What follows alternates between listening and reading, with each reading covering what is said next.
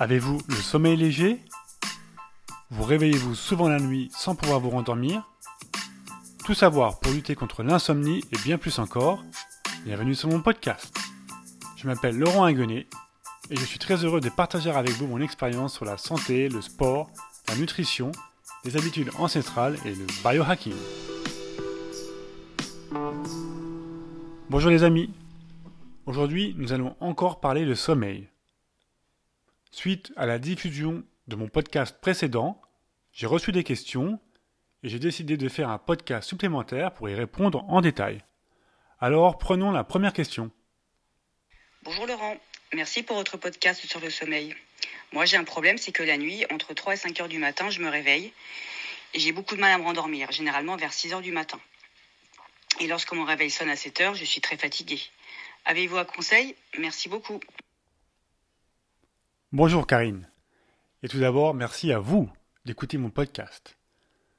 Laissez-moi vous donner quelques suggestions pour améliorer votre problème d'insomnie.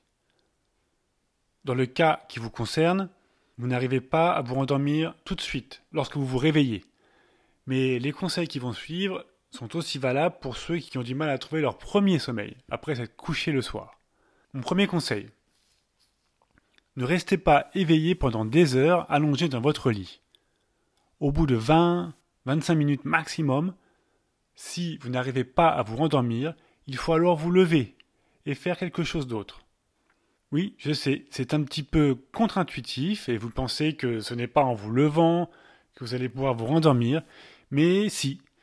Sachez, le cerveau est un organe extrêmement associatif.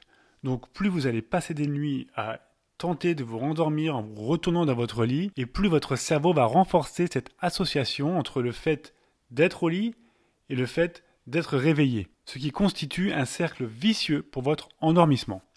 Et donc, si vous en êtes déjà arrivé au point où chaque nuit vos insomnies se prolongent pendant des heures, c'est que votre cerveau a probablement déjà fait cette association. La seule façon de la briser sera d'appliquer strictement la règle suivante. Après 20 à 25 minutes d'éveil, sortez du lit et vous n'y retournerez que lorsque vous aurez vraiment envie de dormir. De cette façon, votre cerveau refera graduellement l'association que votre lit est un lieu où l'on dort et non pas où l'on reste éveillé. Une fois levé, appliquez les conseils de base, gardez la lumière basse, portez vos lunettes anti-lumière bleue et surtout ne vous mettez pas à répondre à vos emails professionnels. Attendez bien que l'envie de dormir revienne avant de vous recoucher. Ceci étant dit, avant de vous lever, vous pouvez tout de même tenter de vous rendormir. Vous avez 20-25 minutes pour le faire. Je vais partager encore deux astuces supplémentaires qui marchent plutôt bien. Première astuce, gardez la tête froide, au sens propre du terme.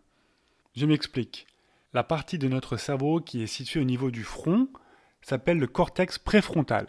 Elle contrôle d'autres parties du cerveau et le soir, son activité doit diminuer pour que l'on puisse s'endormir. Si on est stressé ou anxieux, notre cortex préfrontal reste très actif. Et ce, même si on est fatigué, épuisé, les pensées tournent et tournent dans notre tête, mais l'on reste éveillé, malgré cet épuisement. Si la situation perdure, le risque de burn-out est réel.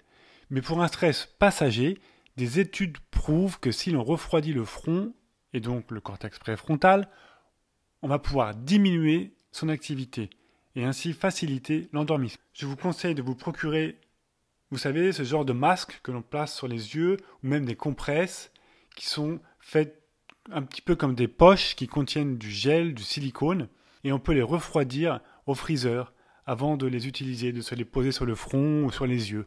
Le soir, avant de vous coucher, vous les placerez bien froides sur votre table de nuit et si vous n'arrivez pas à vous endormir ou que vous vous réveillez, placez-les sur votre front. Vous refroidirez votre front, votre cortex préfrontal, et cela facilitera votre endormissement. Vous trouverez tous les liens pour vous procurer ces compresses de silicone dans les notes du podcast sur mon site internet www.vivre120ans.com.